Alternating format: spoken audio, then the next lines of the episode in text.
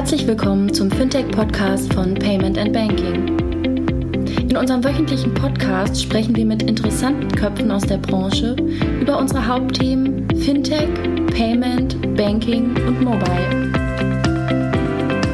Hallo und herzlich willkommen zur 252. Ausgabe des Fintech-Podcasts von paymentbanking.com. Mein Name ist Jochen Siegert und meine Aufgabe in diesem Podcast ist nur die Intro und die Outro zu sprechen, denn der Podcast wird eigentlich bestritten von meiner lieben Kollegin Christina Casalla, die ihr schon aus dem äh, Ask Me Anything Podcast-Format von uns kennt, ähm, die sich in diesem Podcast mit Björn Weide getroffen hat, dem CEO von smartsteuer.de und die beiden unterhalten sich über New Work, wie neue Organisationsformen in Unternehmen Innovation treiben betreiben können. Bevor wir aber das Wort an die Christina geben und da äh, die Konversation starten, nochmal der Dank an unsere lieben Sponsoren, ohne die das alles hier nicht möglich wäre, nämlich im ersten Schritt die Kollegen von Mastercard, die schon lange ein äh, fleißiger Sponsor von Payment Banking sind und das alles hier mit ermöglichen, im Blog und im Podcast und auf unseren Konferenzen, internationales Debit- und Kreditkartensystem. Vielen, vielen Dank an die Kollegen von Mastercard. Der zweite Sponsor ist von ist Avato Financial Solutions, ähm, die ihr auch schon einigermaßen jetzt kennt. Mal ehrlich, Finanzthemen sind kompliziert. Als euer zuverlässiger Partner steuern wir euch durch die komplexe Welt des Fraud- und Riskmanagements, Payments, Financing und Forderungsmanagement, damit ihr euch auf euer Kerngeschäft konzentrieren könnt, denn das hat vollkommene Aufmerksamkeit verdient. Avato Financial Solutions, your backbone for growth. Und jetzt gehen wir gleich in das Thema rein, New Work, und ich übergebe das Wort an die liebe Christina. Tschüss. Hallo und guten Morgen zu einer neuen Ausgabe vom Fintech-Podcast von Payment and Banking. Mir gegenüber sitzt mein Gast Björn Weide. Er ist CEO von Smartsteuer und wir sprechen heute zum Thema New Work und Fintech, wie neue Organisationsstrukturen Innovationen fördern. Herzlich willkommen, Björn. Schön, dass du da bist. Hallo Christina, vielen Dank, dass ich hier sein darf. Björn, ähm, ihr sitzt in Hannover das ist ja jetzt nicht Place to be für Finanztechnologie. Bitte brich doch mal ein, eine Lanze für den wunderbaren Standort Hannover. Fängst mit dem Schwersten gleich zuerst an. Das Findest du ja? Also das ist für uns auch schon eine Herausforderung, so sehr ich Hannover schätze und äh, ich bin ja Neu-Hannoveraner, ähm, kennengelernt habe, was, wenn man erstmal da ist, Hannover zu bieten hat. So schwer ist es tatsächlich in der Außenwahrnehmung, das auch durchscheinen zu lassen. Aber tatsächlich finde ich interessant, dass du sagst, das ist nicht der Place to be für Finanztechnologie, denn wir sind einer der größten Standorte für Versicherungen zum Beispiel. Mhm. Mit Hannover Re, ich glaube, mhm. drittweltgrößter, drittweltgrößter äh, Rückversicherer und HDI, VDH, Hannoversche, mhm. Talangs, ich weiß gar nicht, wie sie alle heißen. Aber du siehst, ich denke immer in meiner Payment-Blase. Richtig, ne? das sind wir fast schon beim Thema. Das geht uns ja ähnlich mit Steuern. Äh, wir sehen uns schon auch als Teil der erweiterten Fintech-Blase, aber irgendwie konzentriert sich doch viel noch auf das Thema Banking. Ähm, also wir sind tatsächlich in dem Umfeld Versicherungen zumindest ein großer Standort. Medien ist groß vertreten, äh, Matzak, äh, T3N, super erfolgreiches Digitalmagazin, ja. mhm. kommt aus Hannover. Also wir haben schon einiges zu bieten. Ähm, wir sind nicht so schillernd und wir halten gern, glaube ich, äh, den Ball flach, ähm, reden vielleicht weniger offensiv darüber, eins der Herausforderungen von Hannover. Aber ich glaube schon, da geht was. Da geht was. Mhm.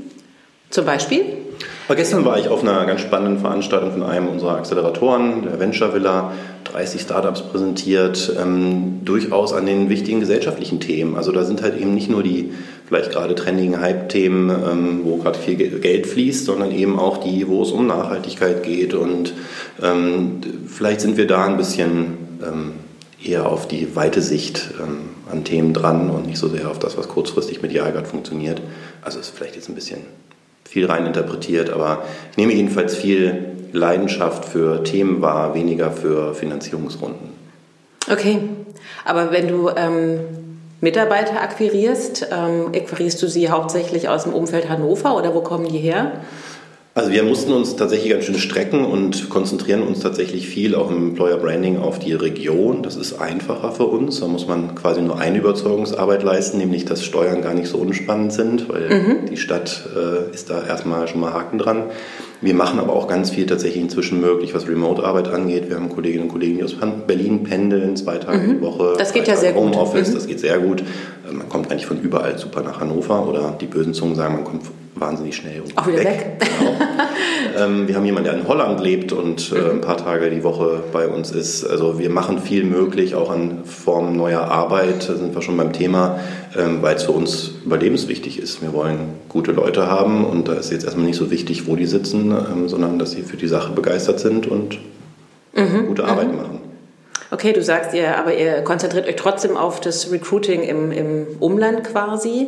Ähm, die bleiben dann sowieso, weil sie heimatverbunden sind. Wenn ihr jetzt Berlin, München, Hamburg akquiriert, mit welchen Vorteilen ähm, überzeugt ihr sie dann für Smart Steuer und für den Standort Hannover? Also tatsächlich kommt viel inzwischen über unsere ähm, Themensetzung Richtung die Art, wie wir arbeiten, nicht so sehr über ah, das ja. Thema. Also mhm. das Thema Steuererklärung, ich glaube, da machen wir niemandem was vor. Ähm, das ist jetzt nichts, äh, womit man groß hausieren geht und sagt, wir sind hier an dem Megatrendthema ähm, dran. Ähm, so sehr wir daran glauben, dass wir da wirklich ähm, auch gesellschaftlich ähm, was Richtiges tun, so sehr verstehe ich jeden, der sagt, äh, ich habe da schon äh, als Student keine Lust drauf gehabt und als Arbeitnehmer erst recht nicht. Da sind wir leider auf einem Niveau mit Hämorrhoidensalbe. Das ist jetzt kein Thema, über das man gerne spricht und wo man sofort sagt, da möchte ich aber unbedingt arbeiten, sondern wir machen es über die Metaebene und sagen, wie wir arbeiten. Mhm. Wir sprechen ja viel über die Art, wie wir arbeiten, wie wir Innovation vorantreiben. Aber ich glaube schon, dass das nur authentisch funktioniert, wenn man auch ein Produkt hat, an dem man das sieht. Ja. Ähm, und da, glaube ich, machen wir einfach auch einen guten Job. Euch gibt es ja schon eine ganze Weile. Kannst du ein bisschen was zu der Historie von Smart Steuer sagen? Ja, wir haben jetzt äh, die ersten Mitarbeitenden, die tatsächlich ihr Zehnjähriges feiern, die wirklich Wahnsinn. von Anfang mhm. an dabei sind. Mhm. Genau, das ist äh, ganz Startup-untypisch eigentlich schon. Ähm, das ist sicher auch ein äh, Merkmal von uns, das uns auch auszeichnet, diese lange Konstanz, auch was die Mitarbeitenden angeht, die bei uns sind. Ähm, es ist tatsächlich eine ganz ungewöhnliche ganz ungewöhnlich weiß ich nicht, aber es ist eine besondere Story, weil es aus einem Verlag heraus entstanden ist, der dieses Werk 1000 ganz legale Steuertricks, der Konz, der steht bei meinem Schwiegervater, glaube ich, noch in sämtlichen Ausgaben äh, analog. 1900 analog im Regal. Ähm, ein Buch. Jedes Jahr, er hat, er hat jedes Jahr gekauft, um damit nachzuschlagen, wie er denn noch ein paar äh, Mark in seiner Steuererklärung tatsächlich damals noch mag ähm, sparen kann. Und aus dieser schon damals äh, Überlegung Digitalisierung, äh, Trendthema und wir müssen irgendwie zusehen, dass wir auch unsere Verlagswelt in die Zukunft führen, ähm, war die Überlegung, wie können wir denn daraus was Digitales machen. Erst ein CD-Produkt und dann hat eine Agentur, die das für den Verlag damals gemacht hat in Hannover, gesagt, naja, eigentlich können wir ja online besser, lass uns das doch online probieren. Hat der Verlag die Lust verloren, dann gab es ein Management-Buyout und das war dann Smartsteuer hieß damals noch Konststeuertipps tatsächlich, also wie das mhm. Buch. Mhm. Und mit äh, vor sieben, acht Jahren äh, mit dem Einstieg von der Haufe-Gruppe, auch ein ehemaliger Verlag, der heute 90 Prozent seines Geschäfts mit Digitalem macht, mhm. ähm, haben wir uns quasi ähm, ja, dann sehr gut weiterentwickeln können. Inzwischen 100 Prozent Tochter von der Haufe-Gruppe. Du hast also mit großer Freude die Bücher bei deinem Schwiegervater gelesen, oder? ähm, nein, ich habe sie nicht gelesen. Ich habe das Glück, ich bin ja auch gar nicht aus dem Steuerumfeld, bin Informatiker, eigentlich ja, ja. Nerd äh, von Haus aus ähm, und bis heute auch nicht derjenige im Unternehmen, der am meisten über Steuern weiß. Zum Glück muss ich das auch nicht, weil wir ganz viele Kolleginnen und Kollegen haben, die das können. Ähm, ich bin eher derjenige, der drauf guckt und sagt, also wenn ich das verstehe oder nicht verstehe, dann haben wir noch den Job nicht zu Ende gemacht. Also ich bin schon auch mein eigener äh, Testanwender. Ich mache meine Steuererklärung natürlich mit Smartsteuer. Äh, und wenn ich dann über was stolper, wo ich sage, oder das Wort verstehe ich nicht oder ist mir hier zu kompliziert, dann ist das ein gutes Signal, dass das andere wahrscheinlich auch nicht verstehen. Ähm, mhm. Und das ist auch genau das, was uns, glaube ich, stark macht, dass wir nicht vom Steuerformular kommen und nicht unsere Steuerexperten bestimmen, wie das Produkt aussieht, nicht mhm. alleine, mhm. sondern eben aus der Kombination von technischen Experten, Marketing-Experten, kundenzentrierter Nutzerdesign, Führungsexpertise und eben dem Steuer-Know-how. Aber würdest du sagen, Steuer kann Spaß und Lust machen? Es ist tatsächlich ähm, unser schönstes Lob, äh, wenn Kunden äh, sich melden und sagen, die Steuererklärung hat fast Spaß gemacht. Aber Sie kommen auf fast. Es ist bisher, ich meine jedenfalls ausschließlich immer noch ein kleines Fass dazwischen, dass es uns auch anspornt, mhm. dass es noch mhm. besser geht. Aber ich glaube ganz ernsthaft daran, dass fast verschwindet erst, wenn auch die Arbeit verschwunden ist. Also solange ich irgendwelche Formulare ausfüllen muss, ähm, macht das keinen Spaß, auch wenn am Ende im Schnitt 1000 Euro warten. Ähm, das ist unser Anspruch. Also am besten die komplette Tätigkeit, die man heute noch machen muss, auch bei uns Onlinern und Digitalen, ähm, komplett äh, zu automatisieren, alle Daten, die man dafür braucht, mhm. irgendwo herzuholen, wo immer mhm. sie auch sind. Äh, und dann erst, glaube ich, ist das Ziel erreicht, weil dann geht es direkt um das, weswegen ich das eigentlich mache, nämlich um mein Geld. Ja, ja, du sagtest, also, oder erwähntest ja gerade, euch gibt es jetzt schon mehr als zehn Jahre oder quasi zehn Jahre. Ähm, das Thema Fintech kam ja doch relativ oder kam ja später. Wie sehr seht ihr euch als Teil dieser Community? Und auch umgekehrt, wie, wie werdet ihr wahrgenommen? Ja, ich wollte gerade sagen, also wir sehen uns, glaube ich, mehr als Teil dieser Community als Andersrum, das Thema Steuern ist eher eins, das wir mitbringen müssen, das wir in Erinnerung rufen müssen, wenn wir auf Konferenzen sind, äh, zu denen wir uns selber einladen, wo wir Teilnehmer sind oder wo wir auch mal sprechen. Das ist in der Regel nicht der erste Gedanke von Leuten, die in dieser Branche selber tätig sind. Ähm, das ist ein bisschen verständlich. Einen größeren Teil unseres Lebens, 364 Tage im Jahr, beschäftigen wir uns eher mit anderen Themen als mit der Steuer. Die meisten machen es einmal im Jahr und wollen dann 364 Tage lang nichts mehr davon hören. Und die meisten auch zu spät, ne?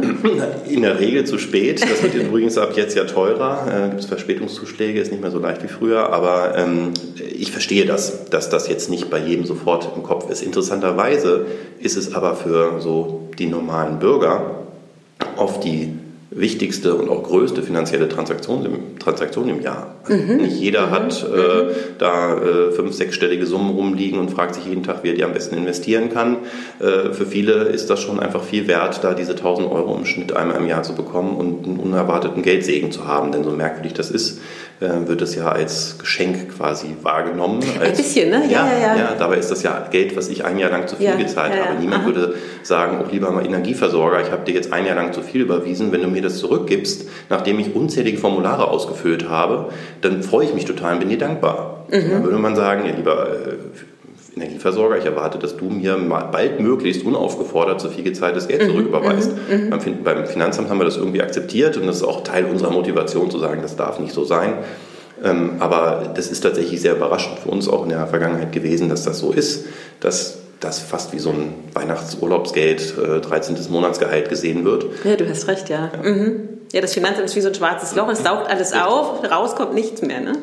Wenn man sich nicht drum kümmert, jedenfalls ja, ja. nicht, mhm. genau. Mhm. Und diesen Aufwand so weit zu reduzieren, dass nach Möglichkeit jeder, auch die, die Millionen, die jedes Jahr keine Steuererklärung abgeben, wir rechnen mit 500 Millionen Euro, die jedes Jahr der Staat bekommt, geschenkt bekommt, mhm. weil die Leute keine Steuererklärung machen. Ähm, da wollen wir, das wollen wir ändern. Ähm, und dann reden wir plötzlich ja über was ganz Spannendes, nämlich eine Menge übriger Liquidität. Ja. Und mhm. dann sind wir voll im, finde ich jedenfalls, in der Fintech-Blase ähm, mit einem etwas anderen Ansatz. Also mit der Frage, wie schnell kommen wir denn an dieses Geld ähm, mit möglichst wenig Aufwand und wie setzen wir es am sinnvollsten ein. Und das also ihr kommt, über die, ihr kommt über die Transaktionsschiene oder wie, wie schummelt ihr euch oder nehmt ihr euch dann als, als Teil dieser Fintech-Szene wahr?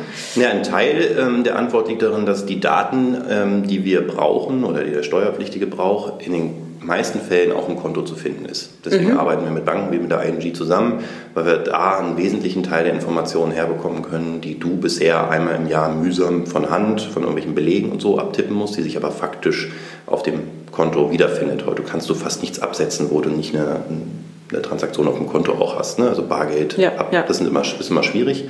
Das heißt, da finden wir eine ganze Menge der Informationen und am Ende ist das Ergebnis der Tätigkeit, die wir da tun, wieder Geld und die Frage, was mache ich damit? Und das machen nach Umfragen, die wir getan haben, 25 ähm, Prozent der Kunden investieren es in Urlaube zum Beispiel, also es geht in den Konsum, ähm, aber genauso viele investieren es äh, in ihre Altersvorsorge. Mhm. Also dann sind wir wieder voll drin in der Frage, was machen Menschen mit, äh, mit Geld, wie sorgen sie dafür, dass es mehr wird, mhm. Ähm, wie gehen sie sorgsam damit um, wir entdecken in der Steuererklärung zum Beispiel, dass du noch gar keinen Riester-Vertrag hast, obwohl sich das mhm. nicht lohnen würde, mhm. wir rechnen dir das aus, was du dafür zahlen müsstest, wir geben dir eine Empfehlung für ein Produkt.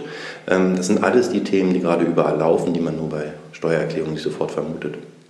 Wie sehr setzt ihr künstliche Intelligenz bei dem Thema ein? Ich bin ja Informatiker, deswegen tue ich mich mit dem Wort ein bisschen schwer. Das ist so ein bisschen Buzzword geworden. Ähm, wir sagen, maschinelles Lernen setzen wir ein. Das ist mhm. ein Sub, Subthema, äh, eine Methode quasi der künstlichen Intelligenz. Ich verbinde mit künstlicher Intelligenz aber ein bisschen mehr noch. Ja? Also da erwarte ich von okay. der Zukunft auch noch ein bisschen mehr, ehrlich gesagt, als das, was wir heute sehen. Ja, wir stehen ja sehr am Anfang noch. Ja, ich glaube ja. auch. Ne? Ähm, aber wir aber das ganze Thema Optimieren und so, das Ja, also schon, schon seit Jahren, maschinelle Lernverfahren sind für uns wahnsinnig wichtig. Wir haben hunderttausende Steuerfälle mit ihren dazugehörigen Bescheiden. Das ist ja auch nicht jedem klar. Es gibt nicht nur die Daten, die wir ans Finanzamt senden, die uns der Kunde gegeben hat, sondern quasi auch die Kontrolle durchs Finanzamt. Und das ist ein super, gerade für ein maschinelle Lernverfahren, ähm, ein super eine Grundlage, um ähm, algorithmisiert auch Informationen rauszubekommen, die der Mensch jetzt so einfach nicht sieht. Und das nutzen wir zur Verbesserung unserer internen Prozesse. Also jedes Jahr verbessern wir den Fluss durch die Anwendung. Ähm, wir verbessern die Quoten der Genauigkeit der Berechnung. Die Berechnung ist ja eigentlich banal exakt machbar. Das sind ja Gesetze und die sind nicht fuzzy in der Regel, sollten sie es jedenfalls nicht sein. Was fuzzy ist, ist vielleicht das, was der Kunde vorne eingibt. Ähm, das heißt, es gibt schon oft eine Abweichung von dem, was wir ausgerechnet haben, was dann daran liegt, dass das Finanzamt was nicht anerkannt hat. Es liegt auch an Fehlern beim Finanzamt. Und diese Sachen vorherzusagen, war zum Beispiel ein wichtiger Faktor für unsere Innovation im letzten Jahr, wo wir das erste Mal dir das Geld auch ausgezahlt haben, mhm. nicht auf das Finanzamt gewartet haben. Das war Magst du das kurz erklären? Ihr, ihr seid die Soforterstattung. Genau, genau mhm. wir haben das Soforterstattung genannt. Ähm, dann kannst du tatsächlich bei uns nach der Abgabe direkt nach freier Wahl musst du nicht das Geld von uns in Form von Gutschein, weil wir keine Banklizenz haben, dürfen wir das nicht als Bargeld auszahlen, mhm. ähm, aber in Form von Gutschein sofort bekommen. Das heißt, du hast in deiner E-Mail-Postfach einen Gutscheincode und kannst den sofort in den Konsum stecken Toll. und nicht Monate warten. Ja, finden wir auch. Warten wir auch mal drauf.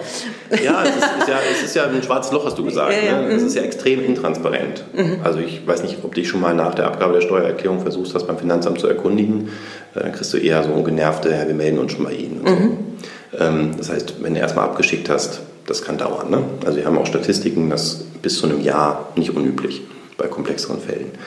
Ähm, und das fanden wir schon immer ungerecht. Also nicht nur, dass ich die ganze Arbeit habe, dass ich Aufwand treiben muss, um mein eigenes Geld wieder zu bekommen. Das Finanzamt nimmt sich dann auch noch, nimmt sich dann auch noch Monate Zeit.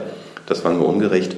Und deswegen wollten wir das ändern. Das ging aber auch nur, weil wir eben die Daten aus vielen Jahren äh, der Steuererklärung mhm. schon hatten und eine Prognose machen können mit maschinellem Lernen, ob das, was du da jetzt eingegeben hast, ob das auch wirklich zu einer Steuererstattung führen wird, wie wir sie dir ausgerechnet haben, oder ob da Fälle drin sind, wo wir sagen, oh, da könnte es sein, dass es eine Abweichung gibt, weil zum Beispiel das Arbeitszimmer, das ist immer so ein kritisches Thema bei Finanzämtern, ne? Mhm. Ähm, und wir wollten um Gottes Willen nicht dir Geld auszahlen, äh, wo das Finanzamt hinterher die Hälfte von streicht. Dann hast du da 1000 Euro Gutschein bekommen, hast den verjubelt und das Finanzamt überweist dir nachher nur 500 und du sagst, na toll, vielen Dank auch Smartsteuer. Das wollten wir vermeiden. Wir mhm. zahlen mhm. nur das aus, wo wir uns sehr sicher sind, dass mhm. du das auch bekommen wirst. Also ihr müsst nicht zurückfordern, wir haben uns verrechnet. Genau, mhm. genau. Das war uns ganz wichtig. Ähm, und dafür brauchen wir, das geht gar nicht anders, zum Beispiel maschinelle Lernverfahren, ja. künstliche Intelligenz. Okay.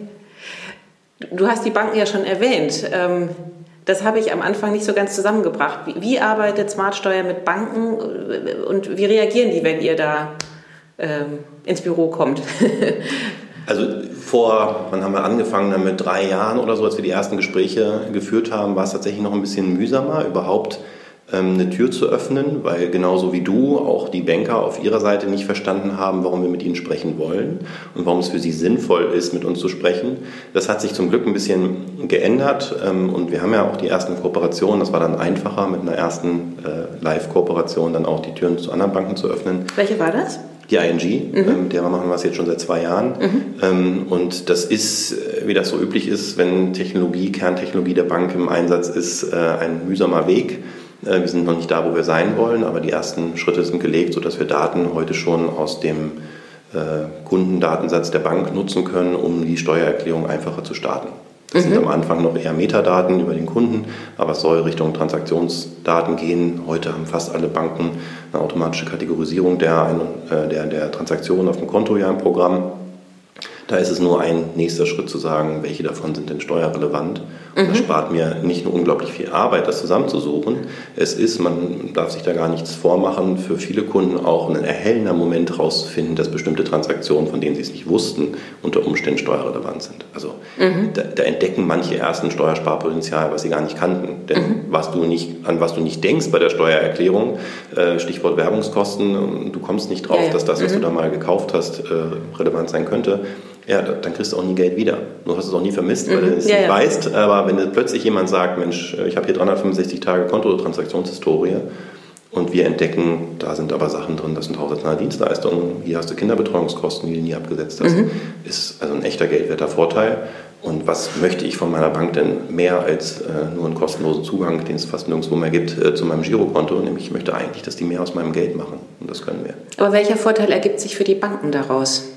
Eine echte Dienstleistung beim Kunden erbringen, wäre mal wieder hübsch und tatsächlich im zweiten mhm. Schritt auch ähm, äh, einen Umsatz, den sie an vielen Stellen heute nicht mehr machen mit ihrem Kerngeschäft. Also der Deal ist offensichtlich, ähm, wir vergüten natürlich den Kunden, der von der ING in dem Fall zu uns kommt. Ähm, okay. Da hat die ING was von, der mhm. Kunde hat was davon, dass er sich eine Menge, Menge Arbeit spart. Und ich glaube auch die ING hat noch einen Imagegewinn dadurch, nämlich äh, sie haben einen echten Vorteil, den sie den Kunden anbieten können auf Basis ihrer Kundenbeziehung mhm. und mit den Daten, die die mhm. ING hat. Okay. Sehr spannend. Also äh, in Vorbereitung äh, habe ich ja auch viel über Steuern nachgedacht und habe auch festgestellt, es ist einfach wirklich echt ein unsmartes Thema, ja. Eigentlich so. Bisher. Bisher, ne? Aber äh, ihr arbeitet daran, dass das ähm, besser wird. Wie viele Kunden habt ihr? ja, ich würde das wirklich gerne sagen. Ähm, aber leider haben wir einen extrem intransparenten Markt, wo relevante Wettbewerber nicht bereit sind, das mhm. zu sagen. Und mhm. ähm, da werden wir nicht die Ersten sein. Verstehe, verstehe. Ja, ihr seid ja nicht allein am Markt, also. Nein. wie ähm, sozusagen, wie, wie, wie, schafft ihr es sozusagen, ähm, die Kunden dann für euch zu begeistern? Also wie, wie erreicht ihr die? Oh, das ist ganz klassisch äh, zu, weiß ich nicht, 90 Prozent Online-Marketing. Ähm, es gibt einfach ganz viel äh, Need da draußen und den fangen wir bei Google und Co. ab. Äh, inzwischen immer mehr auch Social Media, für die, für die das noch kein Thema war. Aber es gibt seit Jahren, und das sehen wir ja ganz schön, weil wir als Haufe-Gruppe, zu der wir gehören, auch noch die alte Welt, die, die Desktop-Apps haben. Also wir haben mit mhm. Textman und Quicksteuer ja auch noch die, früher waren es CDs, heute Downloads äh, im Programm, genauso wie mit Steuerbot eine App. Also wir decken die komplette Bandbreite ab. Und wir sehen da schon auch Verschiebungen. Also so überraschend stabil das Desktop-Geschäft ist, gibt es heute Kunden, die sagen, ich möchte die Daten lieber nicht in die Cloud schieben, mhm. vertraue da äh, meiner jährlichen äh, gekauften CD. Ähm, so sehen wir schon, dass das ganze neue Geschäft im Grunde längst digital ist. Und wir haben Millionen Papierabgeber immer noch, die werden jedes Jahr weniger, weniger die suchen sich eine neue Lösung. Mhm. Und die haben im Grunde nur die Wahl zwischen äh, bisher jedenfalls Pest und Cholera, also unserem Wettbewerb und äh, Papier, äh, Elster. Ähm, das staatliche Angebot und mhm. ähm, da, da haben wir einfach ein paar entscheidende Vorteile. Es ist sehr viel schneller bei uns, du kriegst in der Regel sogar mehr raus, du kriegst sogar mehr raus im Schnitt als beim Steuerberater. Das ist durchaus ein spannender mhm. Gedanke. Mhm. Ähm, und da äh, gewinnen wir jedes Jahr mehr Kunden. Ähm, naja, also es ist ja, wir hatten es ja im Vorgespräch auch kurz drüber, die ähm, Finanzbehörden sind ja, verkaufen ja sozusagen äh, das mehr oder weniger erfolgreich, dass sie ja jetzt auch immer digitaler werden. Ist das für euch ein gereicht es zum Nachteil irgendwie, dass das sozusagen irgendwie äh, auch Finanzämter sagen, äh, wir brauchen keine Belege mehr, wir brauchen dies nicht, wir brauchen jenes nicht, wir machen sehr viel mehr digital. Das kratzt das an eurem Geschäftsmodell? Wie siehst du das? Nein, im Gegenteil. Also wir drängen sie ja durchaus auch dahin. Also wir sind im stetigen Austausch mit den äh, Kollegen der Finanzverwaltung, die für Elster zuständig sind sind, um immer mehr auch anzubieten, ähm, auch im digitalen, also auch solche Sachen wie die Einspruchsverfahren elektronisch abzuwickeln und so. Das ist ja unser großes Bedürfnis, denn unsere Kunden sitzen am, sitzen am Ende vor dem iPad, dem Handy, einem Notebook und wollen nach Möglichkeit hier digital jetzt ihre Steuererklärung machen. Und solange die Finanzämter aber sagen, ich erwarte von dir aber noch eine Unterschrift auf Papier und 20 Belege eingetütet äh, per Post, ähm, ist das ein Medienbruch und das macht das Kundenerlebnis ja auch für unsere Kunden nicht angenehm. Das heißt, wir sind sehr dankbar, dass sich das in den letzten Jahren verändert hat. Wir sind auch dankbar, dass mit Elster, ähm, so sehr wir da auch im Wettbewerb stehen mögen, sehr früh schon eine technische Schnittstelle existierte, die wir heute alle, alle Wettbewerber nutzen. Mhm. Ähm, ohne die gäbe es uns quasi als Markt auch nicht. Ne? Mhm. Da ist ja mhm. schon vor Jahren, äh, lange bevor das so richtig sich durchsetzte, ähm, der Staat immerhin an der Stelle schon äh, so weit gewesen zu sagen, wir öffnen hier Schnittstellen auch für Dritte. Mhm. und da, das ist, das ist eine sehr schöne Sache. Okay. Ja, du hast ja mal, ich weiß nicht, was du das, ich habe es irgendwo gelesen, irgendwie eigentlich dürfte es Smartsteuer gar nicht geben. Ja, ist auch so. Also die Tatsache, dass es Länder gibt, in denen es sowas wie uns nicht gibt, liegt nicht nur daran, dass wir sie noch nicht entdeckt haben auf der Landkarte, sondern dass es einfach nicht notwendig ist. In, Ländern wie Schweden, in, in Ländern wie Estland oder Schweden ähm, gibt es einfach gar keinen Bedarf für Anwendungen wie uns, weil der Staat selber einen Großteil dessen übernimmt, nämlich zum Beispiel die Daten einzusammeln, die er braucht, um die Steuererklärung abzugeben. Liegt auch in unserer Gesetzgebung, die sehr viel mehr auf Einzelfallgerechtigkeit basiert und viele von diesen Informationen haben die, hat der Staat halt heute nicht. Aber das muss, und das ist, da ist die Digitalisierung einfach ein Wegbereiter, ähm, das Ziel sein, dass ich nicht mehr einmal im Jahr tausende Daten zusammensammeln mhm. muss, die eigentlich mhm. irgendwo elektronisch ja schon mal Überall. gelegen haben. Ja. Ne? Mhm. Ähm, da sind wir in Deutschland traditionell zurückhaltend, auch aus Gründen von Datenschutz und Co., oft auch verständlicherweise. Aber andere Länder zeigen, dass es geht. Und wir übernehmen quasi da seit Jahren, seit Jahrzehnten im Grunde den Job, den die, die Finanzverwaltung eigentlich schon längst hätten selber machen können. Okay, wir entfernen uns von dem trockenen Thema Steuern. Wir reden über New Work. Ja. Ähm, ihr seid da ja Vorreiter. Ich meine, es gibt ein paar Start-ups, die äh, da auch verschiedene Modelle ausprobieren. Ähm, kannst du für mich oder auch für unsere Hörer mal für deine eigene Definition von New Work ähm, erläutern? Also wie, wie, wie fasst du das? Ich glaube, sehr vermessen, wenn ich jetzt meine eigene Definition äh, zum Besten äh, gäbe. Da haben sich ja andere schlaue Köpfe schon vor Jahrzehnten äh, viele Gedanken gemacht und der, ja, wenn es zurückgeht, der Friedhof Bergmann. Vielmehr sozusagen, wie füllst du dieses Wort im Unternehmen? Ja, aber ich lasse mir dich, aber diesen einen Satz, der mir hängen geblieben ist beim Lesen auch seines Buches, das ich erst spät entdeckt habe, muss man leider sagen, weil auch in der Community der Begriff sich ein bisschen verselbstständigt hat, ein Containerbegriff geworden ist. Aber wenn man sich anguckt, worauf wen er zurückgeht und was er wirklich wollte, dann ist es eben die Frage zu beantworten, wie wir zu einer Gesellschaft Gesellschaft kommen, in der Menschen das machen, was sie wirklich, wirklich wollen, so hat er es formuliert. Und das, ähm, das treibt mich um. Ich hatte das Glück, in meinem Unternehmen zu arbeiten, wo ich ganz hohes Mitspracherecht hatte an der Art der Arbeit und wie ich sie äh, tun äh, wollte und durfte. Ähm, das ist ja aber nicht selbstverständlich. Und ich möchte gerne in Unternehmen arbeiten, in denen das nicht nur für mich gilt, weil ich vielleicht das Glück auch habe, eine bestimmte Position inne zu haben, sondern wo das für jeden möglich ist und nicht, weil ich äh, gerne Wolkenkuckucksheim lebe, ähm, sondern weil ich glaube, dass das für die Art der Arbeit, wie wir sie heute machen müssen, um erfolgreich zu sein, einfach dringend notwendig ist. Wir hatten halt jahrzehntelang vielleicht ein bisschen das Glück, ähm, dass wir in vergleichsweise überschaubaren, sicheren, vorhersehbaren Strukturen lebten, in denen eigentlich die Arbeit nur aufgeteilt werden musste und dann war man erfolgreich. Es ging um Prozesse und um Effizienz und so. Und dann kommt man mit den alten Strukturen auch sehr gut und sehr weit. Hierarchien sind super da drin, komplexe Probleme runterzubrechen, so weit komplizierte Probleme runterzubrechen, so dass sie in einfachen Häppchen äh, von jedermann zu bewerkstelligen ja, Gerade auch im technologischen, ne? Es ist ja Prozesssteuerung. Auch, auch dort. Ne? Mhm. Ingenieurswesen besteht auch vielfach aus dem Runterbrechen von ähm, komplizierten Dingen in, in, ihre einfachen Teile. Und da war das super. Und so war das auch bei uns in den letzten Jahren ähm, völlig okay, dass wir mit vergleichsweise ähm, gewöhnlichen Mechanismen, Managementmethoden ähm, das gemacht haben, was wir gemacht haben. Wir haben ja wenn man mal ehrlich ist, mit, mit Online-Steuererklärungen nur repliziert, was es davor äh, 25 Jahre lang im Desktop-Umfeld gab. Und die haben letztendlich repliziert, was es in Papierform irgendwie gab. Wir haben immer technologische Hürden genommen, aber wir haben nicht wirklich was neu erfunden. Und wir haben in den letzten Jahren gemerkt, was ja schon immer unser Anspruch war, wenn wir mehr machen wollen, nicht nur die Pflicht, nicht nur einfach die Digitalisierung eines existierenden Prozesses, wir sagen mal, wir äh, digitalisieren den analogsten Prozess Deutschlands, dann soll das mehr sein als nur das Überführen von äh, Papier in äh, Einsen und Nullen, sondern es soll die Grundlage für ganz neue Geschäftsmodelle, für ganz neue Kundenerlebnisse werden. Und dafür braucht man ein paar neue Gedanken und das funktioniert eben nicht mehr nach alten Prinzipien, in dem irgendeiner, der meint, schlauer zu sein als andere, denen sagt, was sie zu tun haben.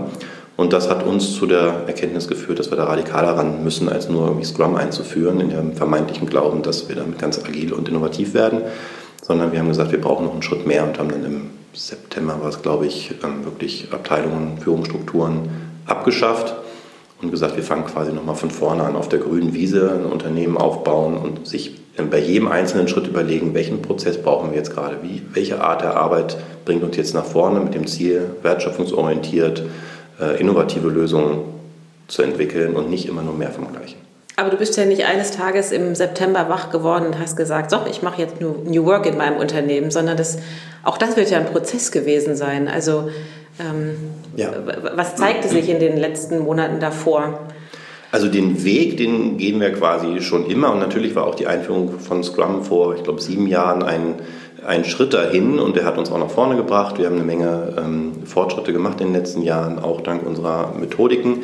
Ähm, ein Teil von Scrum sind aber zum Beispiel die Retrospektiven, wo man sich immer wieder selbst hinterfragt, ähm, äh, machen wir noch die richtigen Sachen, wie können wir uns noch weiter verbessern.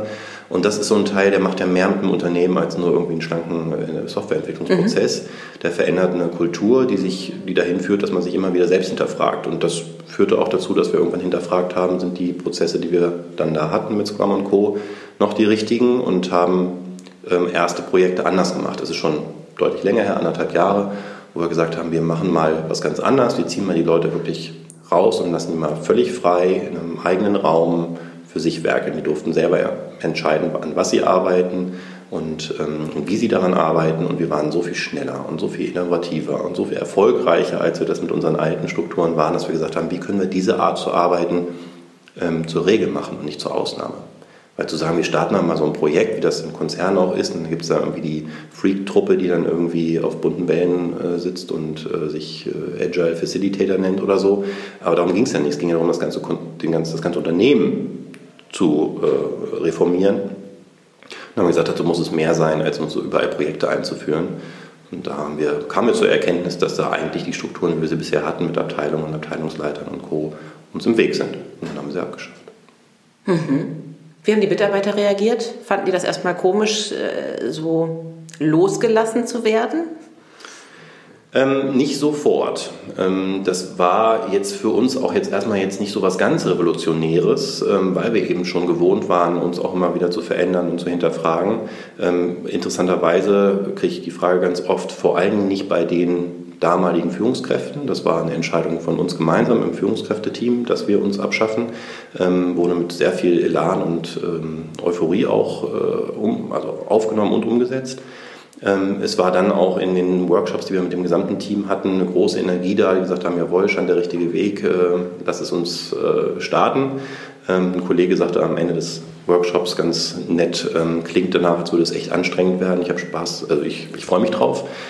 So war das dann auch. Es war, wurde dann doch anstrengender vielleicht, als ich auch erwartet habe, weil man doch neu denken muss auch. Also es ist dann mehr als nur irgendwie im Organigramm eine Ebene streichen oder so, sondern äh, es verändert sich einiges. Kannst du das ein bisschen äh, ja, anschaulicher erklären? Wir haben anfangs gesagt, wir haben die Führungskräfte abgeschafft und ich weiß nicht, ob ich sie nicht vielleicht fälschlicherweise auch immer noch eben gerade so äh, betitelt habe. Wir haben gemerkt äh, merken das immer noch jeden Tag, eigentlich haben wir alle Mitarbeiter zu Führungskräften gemacht und das ist was sehr anderes, ähm, weil plötzlich muss an jeder Stelle im Unternehmen müssen Entscheidungen getroffen werden, müssen Dinge organisiert werden, die früher per Definition an irgendeiner Führungsverantwortung hingen. Und das macht ja auch was mit den Kolleginnen und Kollegen, die das bisher nicht mussten, jedenfalls nicht formal. Ähm, die fragen jetzt zu Recht nach, wo lerne ich das? Mhm. Wie, äh, wenn wenn man es erstmal verstanden hat, dass das gerade ein Thema ist, auch das ist ja nicht ganz klar ähm, und jedem nicht so offensichtlich, aber man merkte plötzlich in den täglichen, ähm, mit dem täglichen Miteinander, dass ähm, es Irritation gab. Wer ja. entscheidet denn jetzt eigentlich was? Mhm. Warum entscheidet der denn jetzt gerade was? Oder die, mit welcher formalen Berechtigung, die es ja da nicht mehr gab? Und da Klarheit zu finden, zu sagen, wer entscheidet wann was und wie kommunizieren wir das, ähm, das war und ist immer noch ein Prozess, wo wir ein paar gute Antworten heute schon gefunden haben in unserem Thesenbasar, den ich auch schon mal geschrieben habe. Und an anderen Stellen suchen wir sie noch. Ja, das klingt ja als konservativ Denkender erstmal nach einem großen Chaos, wenn alle gleichberechtigt sind. Na, wie du halt sagst, wer, wer entscheidet denn dann letztendlich auch? Und ja. das klingt ja zunächst erstmal nach einer wahnsinnigen Verzögerung im Prozess. Also wir haben sicher deutlich mehr Zeit für die Diskussion des Miteinanders und des Über uns Redens in den letzten Monaten äh, verbracht als in der Vergangenheit. Und das kann man jetzt ineffizient nennen. Ähm, wir wollen ja aber gar nicht mehr effizient sein. Wir wollen effektiv sein. Das ist ja eine interessante, eine interessante Aussage ja, eines ja, das war eine wichtige Erkenntnis, dass es bei uns klar war, dass wenn wir das jetzt machen, dann ähm, wird das etwas kosten. Das wird Effizienz kosten in den ganzen eingespielten Prozessen, die wir bis dahin aufgebaut haben. Wir haben ja Dinge, die wir auch jeden Tag immer wieder gleich machen müssen und die lassen sich super in Abteilungsstrukturen und klassischen Hierarchien äh, abbilden. Und wir haben kurz überlegt, ob wir an den Stellen Ausnahmen machen, haben dann gesagt, nee, also entweder machen wir es richtig oder gar nicht. Und das war uns dann klar, dann wird das genau an den Teilen, die besonders gut liefen, weil sie so gut passten zu dem Modell, erstmal Schwierigkeiten mit sich bringen. Aber es war uns auch wichtig zu sagen, wir werden nicht dauerhaft erfolgreich sein, indem wir immer nur jeden, jedes Jahr zwei Prozent effizienter werden, sondern wir müssen ein paar Sachen grundsätzlich anders machen und da werden wir auf Kosten der Effizienz zugunsten der Effektivität, der Innovation, der neuen Wertschöpfung ähm, auch ein bisschen Effizienz liegen lassen. Okay, du sagtest ja eingangs, ihr seid eine hundertprozentige Tochter der Haufe-Gruppe. Ich meine, äh, die haben Hurra geschrien, als sie gesagt hat, so, wir machen jetzt alles anders. Also, weil, ich meine, jeder schaut nach Effizienz. So, deswegen habe ich gerade äh, etwas ja. äh, fragend, glaube ich, geguckt. Ähm. Na, ich habe, glaube ich, wirklich Glück mit äh, unserer äh, Muttergesellschaft äh, Haufe, so sehr man sie in einigen Teilen auch noch mit dem alten Verlag in Verbindung bringt, mhm. so modern, innovativ nach vorne schauen, sind sie sowohl in ihrer Produktpalette als auch in dem, wie sie intern arbeiten. Wir haben mit Umantis eine Tochter in der Schweiz, die schon vor Jahren angefangen hat, ihre Führungskräfte zu wählen. Das war ein Riesenthema und hat uns auch nochmal intern verändert und anders auf Führung schauen lassen. Ähm, ich habe ganz ehrlich gesagt auch nicht um Erlaubnis gebeten für den Prozess, sondern hinterher um Entschuldigung. Ähm, das ist bei uns durchaus auch ein Mantra, ähm, war aber auch nicht wirklich nötig, weil diese Art von Experimenten finden gerade überall statt. Mhm. Und wir wissen, dass es ein Experiment ist, das auch schief gehen kann. Aber die Frage ist, was ist das Schlimmste, was passieren kann? Wir erkennen, es war nicht der richtige Weg und machen es wieder anders. Wir haben vielleicht ein paar Monate Effizienz liegen lassen, aber eine Menge gelernt auf dem Weg. Das ist tatsächlich eher gewollt, als dass es äh, argwöhnisch beobachtet wird. Du ähm, hast dich ja dadurch quasi ein bisschen selber abgeschafft, richtig? Ja, ja. nicht nur ein bisschen. Ich meine, äh, wie, wie, wie, gehst du da sozusagen als, als Gründer, Geschäftsführer mit um, sozusagen auf einmal auf Augenhöhe zu sein? Das ist ja nicht das, was man eigentlich so von zu Hause mitbekommt oder so wie deutsche arbeitende Gesellschaft eben denkt. Ne? Ähm also es, ich hätte am Anfang gesagt, äh, gar kein Problem, wir waren auch, auch noch nie so richtig hierarchisch und wir waren auch schon immer auf Augenhöhe.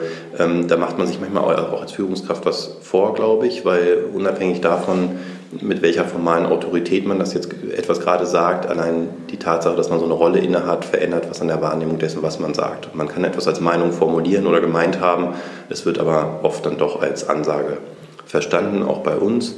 Ähm, ich war dann eigentlich eher glücklich, auch noch im ersten Schreckmoment, als ich gesehen habe, dass in unserer neuen Struktur, auf dem schon erwähnten Thesenbazar, wo wir Projekte starten ohne Abstimmungsprozesse, auch ohne Demokratie, weil wir gesagt haben, demokratische Verfahren führen in der Regel nicht zu Innovation, weil es ja mehrheitsfähig sein muss und das ist Innovation am Anfang oft nicht. Die ist ja mal erstmal neu und anders und angsteinflößend und so. Das heißt, bei uns starten neue Projekte, indem wir einfach genug Leute überzeugen von einem Projekt, dass wir ein Team zusammenkriegen, die das dann bauen, auch gegen eine Mehrheitsmeinung und vor allen Dingen auch eben gegen meine Meinung. Mhm. So war das erste mhm. Projekt, was gestartet wurde in, diesem neu, in dieser neuen Struktur, eins, was ich sieben Jahre lang ähm, ja, schon verhindert habe. Oha. Vielleicht nicht aktiv im Sinne von Basta kommt nicht in Frage, aber doch in dem klar war, dass ich das nicht toll finde, dass es andere Dinge gibt, die ich eher schätze. Und nach einem ersten Moment so im Sinne von die Geister, die ich rief, war ich hinterher ganz glücklich, weil ich wollte doch genau das. Ich habe doch nicht mich selbst und mit uns die Führungskräfte abgeschafft, weil wir einfach nur das Gleiche machen wollten wie vorher. Also hätten wir es ja auch anders machen können. Sondern wir wollten ja eben den Freiraum schaffen durch die Selbstorganisation, dass sich Ideen durchsetzen, an die bestimmte Leute nicht glauben, die aber so viel Engagement und Leidenschaft entwickeln, dass sie sich jetzt eben sehr früh auch Bahn gebrochen haben. Und jetzt laufen wir ja schon seit ein paar Monaten mit der mhm. Struktur. Mhm. Und wir sehen, es war goldrichtig, war eine richtige Entscheidung und das Team ist hoch motiviert. Ähm, sie hat sich das Projekt ja auch selbst gewählt. Ähm, das ist ja nochmal ganz anders, als einem Projekt zugewiesen zu werden. Also wo ja. es das Pull-Prinzip macht keiner an einem Thema mit, an dem man nicht freiwillig äh, teilnehmen möchte. Und äh, wie gesagt, nach dem ersten Schreck ist das eigentlich das Beste, was uns passieren konnte.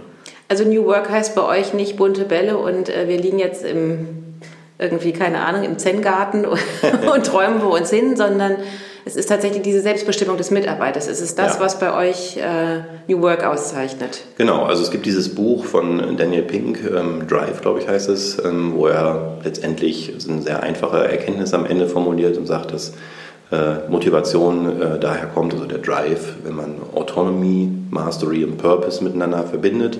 Mhm. Ähm, Mastery ist ein laufendes Thema, also Mastery nicht nur in einer fachlichen Hinsicht, natürlich brauchen wir Leute, die wissen, was sie tun, sondern auch eine Meisterschaft in dieser Art zu arbeiten. Da sind wir dran, das müssen wir auch äh, noch, noch weiter üben.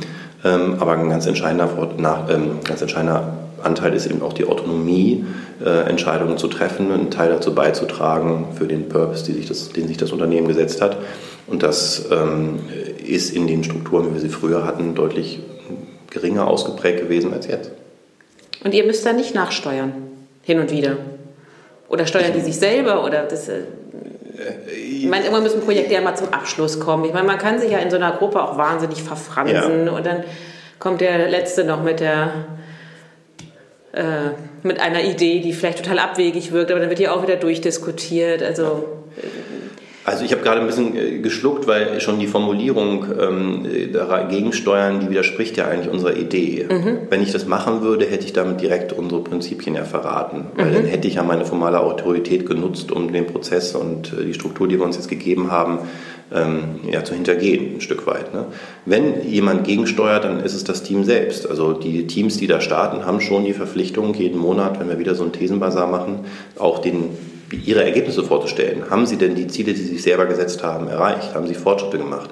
Und jederzeit besteht die Chance, dass eine andere, eine andere Idee stärkeren Drive entwickelt, weil nach zwei, drei, vier Monaten immer noch keine Ergebnisse erzielt wurden, natürlich auch die Mitarbeitenden in dem Team irgendwann mal sagen, okay, vielleicht war es mhm. das nicht, ich mhm. schließe mich mhm. jetzt einer anderen These an. Und dann endet diese Mission, wie wir das nennen, und eine neue startet. Und da muss nicht ich oder irgendeine andere Führungskraft gegensteuern, sondern das sind dann die Selbstorganisationskräfte, die da greifen. Dieser Thesenbasar, was ist das genau? Das ist ein monatliches Meeting, wo jeder im Unternehmen die Chance hat, eine Idee zu präsentieren, von der sie oder er meint, das wäre die richtige, um das Unternehmen voranzubringen, die unserer Vision folgen, unsere Ziele ähm, nach, uns unseren Zielen näher bringen. Und da ist die Verantwortung des Ideenhabers in einem ersten Meeting davon, erstmal sich Feedback zu holen. Das heißt, in der ersten Runde, in der ersten Vorstellung dieses, dieser Idee, ähm, werden alle Mitarbeiter gebeten, Feedback zu geben, und zwar in zwei Runden. In der ersten, nehmen wir die Black Hat Session, sagt jeder Mitarbeiter einmal, warum er glaubt, dass das eine ganz blöde Idee ist und sowieso nicht funktionieren wird unglaublich spannender Lernprozess für diejenigen, die da vorne stehen und sich jetzt erstmal von 30 Leuten anhören müssen, warum das ganz, ganz blöd ist. Mhm. Ähm, das wird aber dann zum Glück überkompensiert in der Regel durch die zweite Runde, die nennen wir die 10x-Runde. Ähm, da geht es darum, dass jeder sich mal Gedanken macht, wie könnte denn die Idee noch zehnmal größer werden? Zehnmal schlagkräftiger, mhm. zehnmal mehr mhm. Umsatz, zehnmal mehr Kundenzufriedenheit, was auch immer das Ziel von dieser Idee ist. Und mit dem Feedback ähm, geht die Person dann erstmal wieder zurück und präsentiert einen Monat später, sofern sie immer noch Lust hat, die Idee zu, äh, umzusetzen, mit dem eingebauten Feedback der letzten Runde noch einmal. Und dann stellen wir die Frage, ähm, wer hätte Lust, an dem Thema mitzuwirken. Das ist eine einfache Abstimmung mit den Füßen, wenn genug Leute zusammenkommen, die das Team in die Lage versetzen. Immer so Hammelsprung, ja, nein. ja, ein bisschen wie Hammelsprung, genau. Also wir, wir, stellt sich wirklich der Ideenhaber in die Ecke und es gehen Leute mit dem hin physisch. Ach Gott, wenn das keiner sagen, will, dann steht er da ganz allein. Ja, ist auch schon passiert. Ist ja. auch kein schönes Gefühl, nee. aber ist auch ein sehr klares Signal. Ähm, und wenn das Team zusammenkommt, und das muss wirklich autonom funktionieren, es hilft jetzt überhaupt nichts, wenn da zehn Marketeers stehen, die sagen, finde ich total geil, und kein einziger Entwickler, der ihnen helfen würde, das umzusetzen, was sie sich vorgestellt haben, dann geht es nicht. Es geht nicht um die pure Anzahl der Leute und schon gar nicht um die Mehrheit, sondern das ist ein autonom arbeitendes Team, ähm, zusammenkommt, die das dann noch umsetzen können. Und dann startet das Projekt. Mhm. Jetzt ist ja unsere Branche aber dennoch trotz aller Technologisierung etc. etc. doch eher noch konservativ. Also Ach. wenn du jetzt, hm? Ach. wenn du damit jetzt rausgehst und sagst, hurra, wir machen jetzt New Work, das läuft total gut. Ähm, was sind die ersten drei kritischen Fragen, die kommen? Und ähm, ja, also erstmal das und die nächste Frage stelle ich dann danach. also ein ganz, ein ganz häufiges Feedback, was wir hören, ist, das mag ja irgendwie alles ganz nett sein und für ein paar Leute ist das vielleicht auch das Richtige, aber ein Großteil der Menschen, die wollen das nicht, die können das nicht. Ähm, und das, das tut mir schon ein bisschen immer in der Seele weh, weil da so ein Menschenbild mitschwingt, das mir ganz fremd ist. Ähm, das ist schon so Fixed Mindset, äh, wurde das ja mal genannt. Menschen sind halt so, wie sie sind und sie können sich nicht verändern, steckt da ja hinter. Weil selbst wenn sie das heute nicht könnten oder wollten, heißt es ja nicht, dass sie es nicht morgen können. Ähm, und es ja, legt halt auch nahe, ähm, ein bisschen Arroganz, ehrlich gesagt auch, dass ich das ja toll finde und verstehe und durch Intellektuelle durchdringe, dass das alles sehr viel Sinn macht, aber die lieben Mitarbeitenden äh, doch sicher nicht. Und da glaube ich halt nicht dran. Ich glaube schon daran, dass wir auch durch Schule, Ausbildung, Erziehung ähm, über viele, viele Jahre Dinge verlernt haben, die heute in solchen Kontexten notwendig sind. Das ist auch nicht leicht, es fällt niemandem ganz leicht, das alles abzulegen. Björn sieht mich gerade deutlich, deutlich nicken. Ja, ja. äh, wir haben ja beide Kinder und sehen ja auch, wie die in der Schule erzogen werden. Ja, ja nicht für maximale Innovationsfähigkeit, Nein. sondern für maximalen mhm. Gehorsam und das Reproduzieren von äh, auswendig gelernt. Mhm. Das ist klar, wenn du mit so einer einer Erfahrung erstmal in ein Unternehmen kommst und dann so ein Junior, gerade die, die jetzt ganz frisch äh, von der Uni oder so kommen, kommt an seinen Arbeitsplatz am ersten Tag und fragt, was soll ich denn jetzt machen? Wir sagen, ja, pf, keine Ahnung, such dir was dann ist das Oha, erstmal der ist auch maximal verloren, oder? Ja, meistens wissen die das ja dann schon, weil es in den äh, Bewerbungsgesprächen natürlich thematisiert wird. Aber das ist, das ist natürlich erstmal anspruchsvoll und das braucht seine Zeit. Und da haben wir inzwischen auch relativ äh, intensive Onboarding-Prozesse, damit wir da helfen können.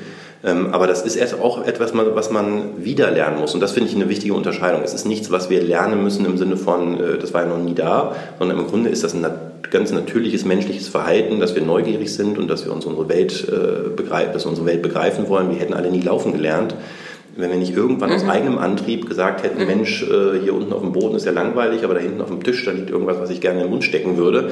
Ich versuche da mal hinzukommen und dann bin ich tausendmal auf die Nase gefallen, habe mich davon aber nicht ermutigen lassen. Mhm. Und heute laufen wir alle. Mhm. Überraschend. Dafür gab es gar keinen Lehrer, es gab kein äh, Programm und ich habe auch keine Note dafür bekommen, dass ich jetzt toll laufen gelernt habe. Und trotzdem haben wir es geschafft. Und ich glaube dran, dass wir das wieder erwecken können in Unternehmen. Mhm. Erwecken müssen, damit wir die echten neuen Dinge machen können und nicht nur bereits gehört ist. Ich hätte gedacht, so eine der Fragen ist dann letztendlich, naja, ihr seid ja auch eine überschaubare Mitarbeiterzahl, das geht ja, irgendwie nur bis zu einer bestimmten Größe. Und ich habe ja jetzt auch irgendwie äh, Fremdkapital mit drin, wie sage ich, also weil, deswegen, du hast ja gemerkt, ich habe ja nochmal auf dieses Effizienzthema äh, nochmal äh, oder eine Rückfrage gestellt, weil äh, gerade Fremdkapitalgeber natürlich auch auf Effizienz aus sind. Ja? Sie wollen ja auch einen Return haben. Ja? Und dann bewusst zu sagen, nee, also wir verzichten jetzt auf Effizienz, dass das natürlich auch Investoren verschrecken könnte. So, deswegen dachte ich, das ist jetzt so eine Frage, ja, aber was macht ihr denn mit euren Investoren? Ihr seid natürlich jetzt in einer komfortablen Situation, aber wie ist das denn für ja, Startups, äh, die Finanztechnologie anbieten und tatsächlich äh, jetzt nicht das Glück haben, irgendwie unter äh, die Federn einer großen Muttergesellschaft geschlüpft zu sein? Ach, das sind, glaube ich, eine Menge möglicher Antworten. Ähm, die eine ist ja schon, dass äh, ich interessant finde, dass du sagst, dass doch gerade in der Finanzbranche und so oder so auf Effizienz geguckt wird, aber in welcher Hinsicht denn? Was ist denn das Ziel? Und wenn man sich anguckt, was da gerade mit vielen Millionen, hunderten Millionen teilweise finanziert wird, dann sind das ja nicht die Unternehmen, die am meisten Ertrag bringen. Also so eine klassische mhm. Kennzahl von der Finanzbranche, mhm. sondern es wird wahnsinnig viel auf Wachstum geachtet, mhm. ohne dass so ganz klar ist, dass da am Ende immer dann auch entsprechende Erträge dagegen stehen. Da habe ich auch nicht prinzipiell was dagegen, aber es ist am Ende eine Entscheidung zu sagen, was ist mir wichtig? Und wenn wichtig ist, wichtiger als konkrete Erträge in der Gegenwart, nämlich Wachstum in der Hoffnung auf Erträge in der Zukunft, dann ist das eine Entscheidung und dann gucken wir eben genau da drauf. Genauso gut kann man aber auch sagen, ähm, wir sind ja da eher klassisch, wir haben ja schon Erträge und zwar schon seit Jahren. Ja, ja. Wir haben mhm. ein ganz klassisch solides Geschäftsmodell, also konservativer könnte man ja fast gar nicht sein. Ähm, wir sagen aber, wir gucken eher auf noch das, was in fünf Jahren passiert, ähm, nicht hinsichtlich unbedingt jetzt der klassischen Effizienzmetriken, sondern im Sinne von, wie ändert sich denn um uns herum Gesellschaft, äh, wie müssen wir uns zukünftig aufstellen, denn wir glauben zum Beispiel nicht daran, dass das Ertragsmodell, was wir heute haben, dass das in Zukunft noch dauerhaft Bestand haben wird. Das heißt, wir müssen uns selber disrupten, um äh, mhm. in Zukunft überlebensfähig zu sein. Wenn man sich anguckt, dass wir mit Steuerbotten Unternehmen gekauft haben, die die Steuererklärung anbieten, aber kein Geld dafür verlangen, ist das ein sehr offensichtliches Zeichen ja auch. Mhm. Würden jetzt auch vielleicht klassische äh, mhm. Investoren sagen, ist ja völlig absurd, die kriegen ja, Geld aus dem mhm. Kunden, dann verdient ihr nichts mit denen. Aber wenn wir mal das zu Ende denken und sagen, das, was ich am Anfang gesagt habe, wir wollen eigentlich die Rolle des Staates übernehmen und selbst überflüssig machen, indem wir den gesamten Prozess so weit automatisieren, dass eigentlich für den Kunden nichts mehr übrig bleibt, außer einmal zu sagen, ja, mach mal bitte meine Steuererklärung, wir sammeln alle Daten ein und übermitteln die dann und dann überweisen wir auch direkt das Geld. Wie viele Prozesse kennst du, in denen du quasi von dem Anbieter, der die macht, nichts mitbekommst, aber bist bereit dafür, ordentlich Geld zu bezahlen? Reisebüro, früher bin ich hingegangen, habe gesehen, da sitzt ein Mensch und der macht eine halbe Stunde was mit mir. Heute buche ich selber auf irgendeiner Plattform, ähm, verlangt die Geld von mir? Nee. Mhm. Selbst die Banken waren ja schon mal weiter mhm. und haben gesagt, dafür, dass wir dir sehr aufwendig ein Konto zur Verfügung stellen, mhm. Transaktionen und so ermöglichen, verlangen wir aber gar kein Geld dafür. Na, ändert das ändert sich gerade wieder, ja. leider. Ähm, und die Neobanken sind da ja nicht besser. Da zahle ich dann 10 Euro dafür, dass ich Werbung von ihren Partnern bekomme oder eine bunte Kreditkarte. Das ist, kann ja noch nicht die Zukunft der Geschäftsmodelle sein. Aber wenn wir das weiterdenken, wenn Digitalisierung immer weiter Prozesse so weit automatisiert, dass sie auch immer weniger Aufwand erfordern seitens der Hersteller, ich muss das alles nur einmal machen und dann läuft das, ähm, dann wird die Bereitschaft bei Kunden sinken, genau dafür Geld zu bezahlen. Und wir müssen uns Gedanken machen, wo das Geld denn daher kommt. Und dafür brauchen wir ganz neue Antworten. Mhm. Und für neue Antworten brauchen wir neue Arten der Arbeit. Mhm. In jeglicher Branche meinst du, würde das funktionieren? Ähm, prinzipiell ja. Ich war neulich auf einer Veranstaltung zu New Work. Da war jemand aus dem Baugewerbe, ähm, mhm. der auch sehr viel mit New Work experimentiert. Und das ist auch dank regulatorischer Vorschriften im Bau und so dann oftmals in der Hinsicht nicht ganz einfach. Aber selbst da funktioniert das prinzipiell. Und wenn es auf dem Bau funktioniert, funktioniert ja. das auch woanders. Ja. Aber würdest du sagen, es gibt so eine bestimmte Kennzahl oder Parameter, wo du sagst, also ab da würde es funktionieren? Oder würdest du, wenn du heute nochmal äh, ein Unternehmen aufziehst, das sofort machen? Oder? Ja. Ja? Auf jeden Fall. Gerade am Anfang, ich meine, du hast natürlich recht, zu Recht angesprochen, wir sind jetzt überschaubar viele. Ähm, wir haben aber bewusst auch ähm, die Struktur uns gegeben, weil wir gesagt haben, wir wachsen ja jetzt schon eine Weile und stetig. Ähm, wir wollen keine Strukturen, die immer nur mit einer Skalierung der Anzahl Hierarchieebenen äh, skalieren kann. Und haben jetzt uns eine gegeben, die ja im Grunde durch Zellteilung quasi beliebig skalieren kann. Jedes kleine Missionsteam ist eine Einheit für sich und kann autonom arbeiten. Ähm, das funktioniert prinzipiell erstmal in beliebiger Größe. Ähm, das ist jetzt, glaube ich, keine grundsätzliche Eigenschaft von Selbstorganisationen, die Anzahl der Köpfe. Um nochmal auf den Anfang des Gesprächs zurückzukommen, habt ihr im Recruiting das Gefühl, dass ihr damit mehr oder weniger Talente anzieht? Deutlich mehr. Tatsächlich? Äh, und vor allem schneller, äh, überzeugter, begeisterter. Mhm. Ähm, auf jeden Fall. Also das waren äh, fast die ersten sehr sichtbaren Konsequenzen dass im Recruiting plötzlich Gespräche anders verliefen. Also ah, ja. mhm. die Gespräche selber, ähm, die Erstkontakte, die teilweise schon über solche Geschichten, die wir da draußen natürlich auch erzählen, kamen bis hin zu der puren Geschwindigkeit, dass jemand nach einem Gespräch direkt gesagt hat, äh, wann kann ich anfangen? Morgen geht's los, okay. Ah, ja. Zwei Na, Wochen von Bewerbung bis, äh, bis erster Arbeitstag. Ja, weil wir ja gerade noch gesprochen hatten, die kommen von den Unis, jetzt durch Bachelor und Master sind die ja mega verschult. Ja, und dann gehen sie in die Arbeitswelt und plötzlich so, du kannst machen, was du willst. So, deswegen hatte ich gerade überlegt, ob das vielleicht auch eher zu, ach naja, das traue ich mich nicht, kommt. Aber Nee, ich glaube, diese, dieses Gefühl von, oh, das ist ja gar nicht so einfach, die stellt sich erst ein, wenn man drin steckt. Ich glaube, die wenigsten würden jetzt sagen, äh, wenn du ihnen anbietest, doch mehr äh, Verantwortung zu übernehmen und mehr selbst entscheiden zu können, äh, nee, das will ich aber nicht. Weil auch gerade im Deutschen, das haben wir auch schon gemerkt, dass Wort Verantwortung gar nicht so eindeutig ist. Wir benutzen im, Engl jetzt im Englischen tatsächlich responsible und accountable, um nochmal zu unterscheiden, mhm. dass Verantwortung zwei Facetten hat. Mhm.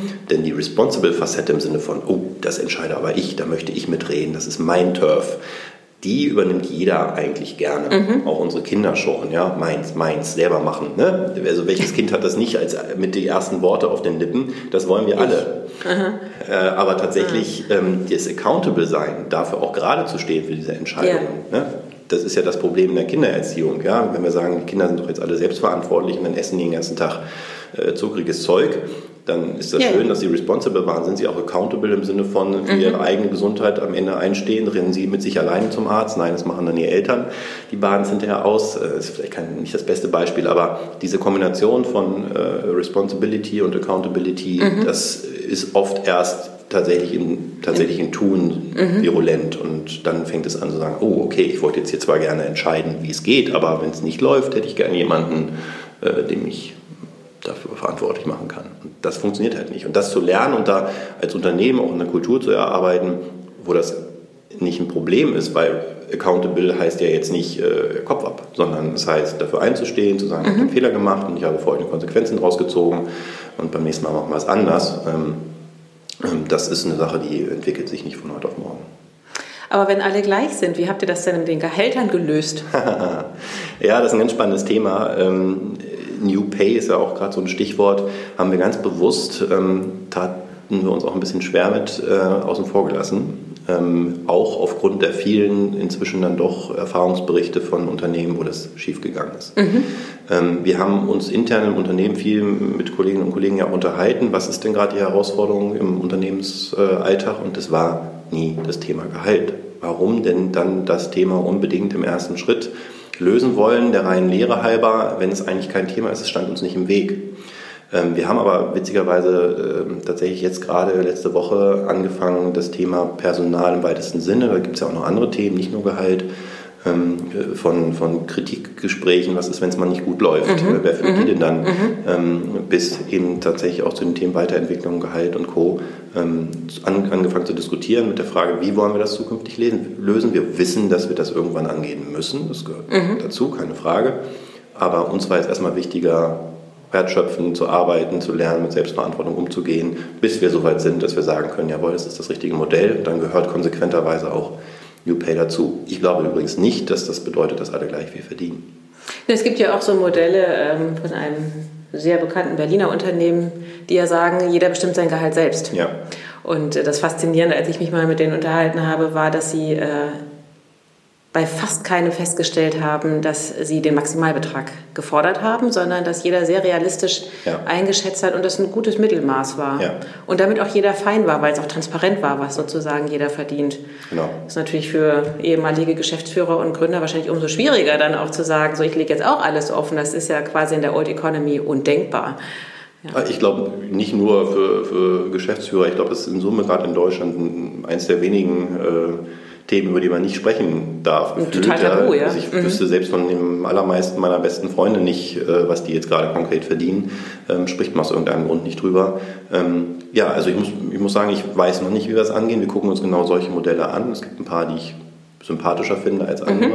Triffst Aber du dich dann auch mit den Gründern und, und äh, oder wie? Wir, ja, also wir haben jetzt gerade auch in Hannover nochmal ähm, so einen äh, Stammtisch, will ich nicht sagen, das klingt ja auch so ganz alt, ein Meetup zum Thema ins Leben gerufen. Es gibt im Haufe Verlag ein ganz spannendes Buch gerade, New Pay, die haben wir jetzt eingeladen, mal mit uns darüber zu sprechen. Also da passiert ja viel, aber es ist, glaube ich, dieser Austausch notwendig, denn nur weil einer mit viel PR-Tamtam ein neues Modell einführt, heißt das ja nicht immer, dass es erfolgreich ist. Wir haben im Vorgespräch schon darüber gesprochen, es gibt ja auch gerade in dem Umfeld durchaus einige, die auch heute sehr kritisch auf diese Entscheidung gucken und sagen, hätte ich das mal nicht gemacht. Ähm, und auch die gucken wir uns natürlich an. Was waren denn deren ähm, Fehler, die gemacht worden sind, aus denen ihr jetzt lernen könnt?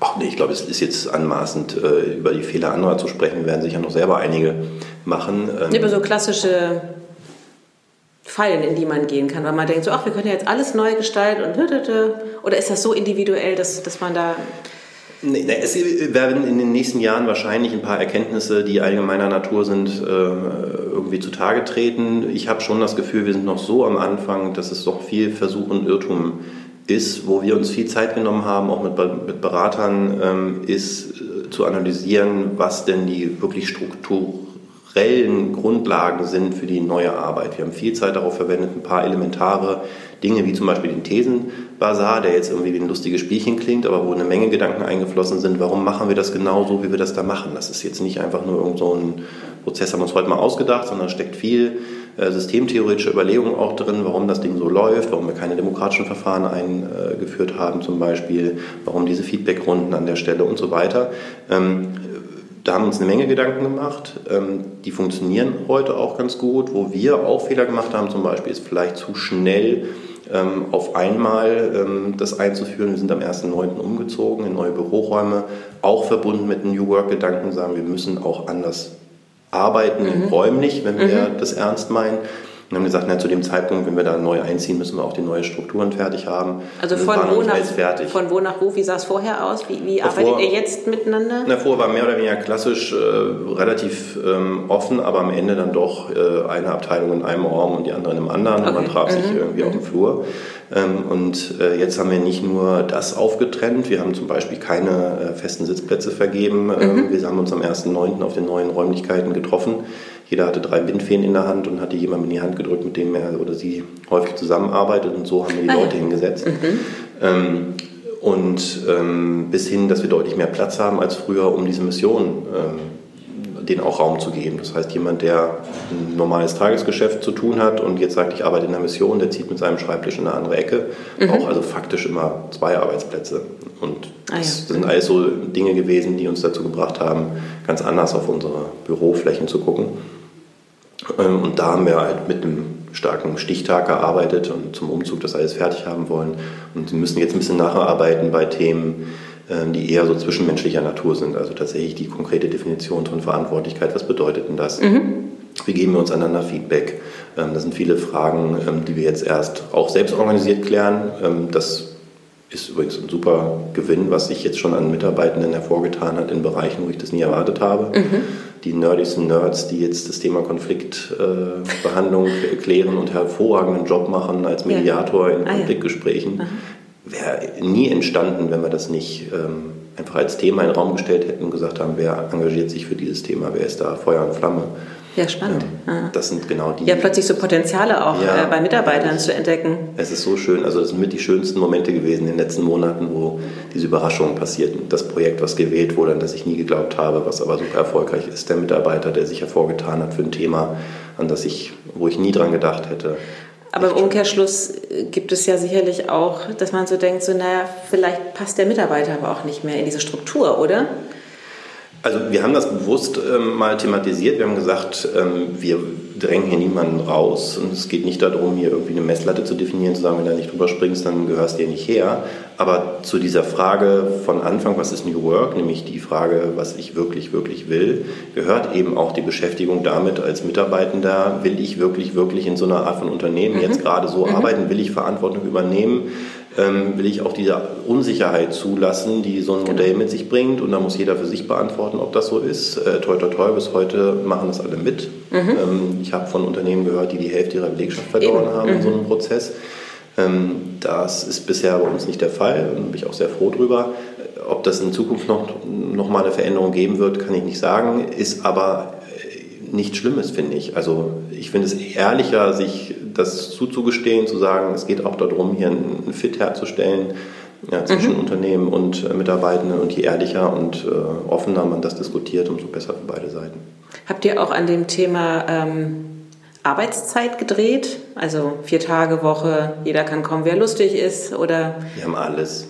Das war vorher schon so, da haben wir ein paar Sachen jetzt nochmal ein bisschen präzisiert, aber wir haben, hatte ich vorhin, glaube ich, gesagt, Mitarbeiter aus Holland, die kommen ja. dann mal jede zweite Woche, dafür dann aber eine ganze... Aber zum Thesenbazar ähm, sind sie da, oder? Zum Thesenbazar sind sie mhm. da und sei es remote, genau, es gibt mhm. weniger, aber dann äh, doch uns auch wichtige äh, Veranstaltungen, wo wir sagen, da müssen dann alle kommen. Ähm, zum Beispiel einmal die Woche ein All Hands, wo dann Reihe um nochmal gesagt wird, was arbeite ich denn da eigentlich gerade?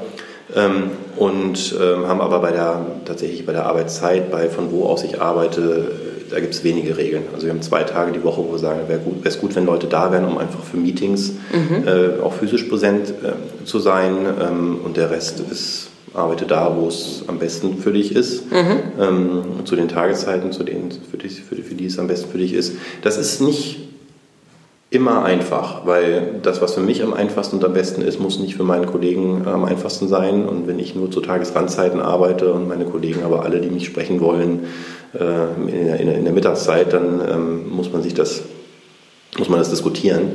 Ähm, aber diese Flexibilität zu sagen, es geht hier nicht um Präsentismus, äh, wir wollen nicht dafür bezahlen, dass jemand 40 Stunden bei uns sitzt, sondern dass er Arbeit macht, mhm. wertschöpfend ist, mhm. Ähm, das ist, glaube ich, eine Grundvoraussetzung, gehört für mich zu New Work ganz klar dazu. Ja, ja weil das stelle ich mir schon schwierig vor, sozusagen. Ja, gut, es gibt jetzt keinen Chef mehr, aber ach, wie sehr kann man denn doch Chef sein abstellen und sagen, ach, ist mir ganz egal, ich will jetzt zwar reden und irgendwie habe ich ja auch mehr mit dieser mit Unternehmen zu tun oder ich bin schon so lange dabei und jetzt sind die alle gar nicht da. Das ist ja viel Kontrollverlust, könnte man ja auch fast gleichsetzen mit, äh, ich habe hier gar nichts mehr zu melden, so. Also, also es gab da Konflikte und dann haben wir gesagt, okay, dann klärt aber die als Team. Dann haben wir nicht äh, als Ex-Manager gesagt, so, so läuft das jetzt hier, jetzt ziehen jetzt mal klare Regeln ein. Und es gab ein Team von ähm, Homeoffice-Befürwortern und auch Gegnern, weil es gibt auch welche, die sagen, ich bin im Büro und zwar immer, wenn ich arbeite, weil mhm. zu Hause kann ich nicht arbeiten. Ähm, und die haben miteinander Regeln des Zusammenarbeitens äh, verabredet. Da mhm. war ich gar nicht Teil von. Die mhm. kamen am Ende wieder und haben uns präsentiert, äh, was sie erarbeitet haben. Aber sie reporten doch noch. Sie, sie was? Sie reporten doch Nein, noch an euch. Achso. Reporting. Also nicht, nicht an mich oder so, so sondern es mhm. gibt dieses, äh, diesen Thesenbasar, da mhm. reporten quasi die laufenden Missionen an alle. Mhm. Und es gibt einmal äh, in der Woche ein All Hands, wo wieder alle an ja, alle reporten. Ja. Ich habe keine einzigen Gespräche, außer die, wo jemand sagt, Mensch, ich will gerne mal mit dir sprechen, ja. aber keine, ich ziehe mal jemand herbei, der was reporten muss. Okay, ja spannend. Also das klingt ja so, als ob das... Ähm ein Prozess ist, in dem ihr noch seid. Ne? Es ist nicht fertig und das klingt auch so, als ob es irgendwie fast nie fertig ist, weil sehr viele Menschen daran beteiligt sind. Aber bislang äh, scheint es ja für dich und für das Unternehmen gut zu funktionieren. Also ich glaube, wir müssen das einfach machen und das ist anstrengend. Das ist wahrscheinlich auch anstrengender, als ein anderer Weg gewesen wäre. Aber ich glaube halt daran, dass das sich lohnt, dahin zu gehen, wo wir da gerade auf dem Weg hin sind, weil da, wo wir herkommen, waren wir ja schon. Mhm. Und da wissen wir, wie das aussieht. Ähm, und jetzt wollen wir mal woanders hin. Ja, spannend. Habe ich noch irgendwas vergessen in dem ganzen Themenumfeld? Bestimmt ganz viel. Ja. Ich auch.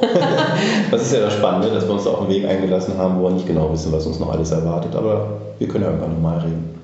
Genau, wir müssen auch nochmal ein Follow-up machen in einem ja. Jahr, wie es sich ergeben hat. Und ich glaube, bis dahin für alle, die das interessiert und sich mit dem Gedanken auch tragen, vielleicht Organisationsstrukturen in Unternehmen zu verändern, ich glaube, den stehst du ja auch sehr gerne, sag ich jetzt einfach mal so, als Ansprechpartner zur Verfügung. Das ist so, aus, der eigenen, äh, aus dem eigenen Interesse äh, auch Feedback zu bekommen, weil wir sind auf einen Weg gegangen, von dem wir noch nicht wussten, ob er funktionieren wird. Und je mehr mhm. wir mit Leuten sprechen, die Fragen haben, die schon Ideen haben, die Erkenntnisse haben, wo wir noch keine haben, äh, sehr gerne. Okay.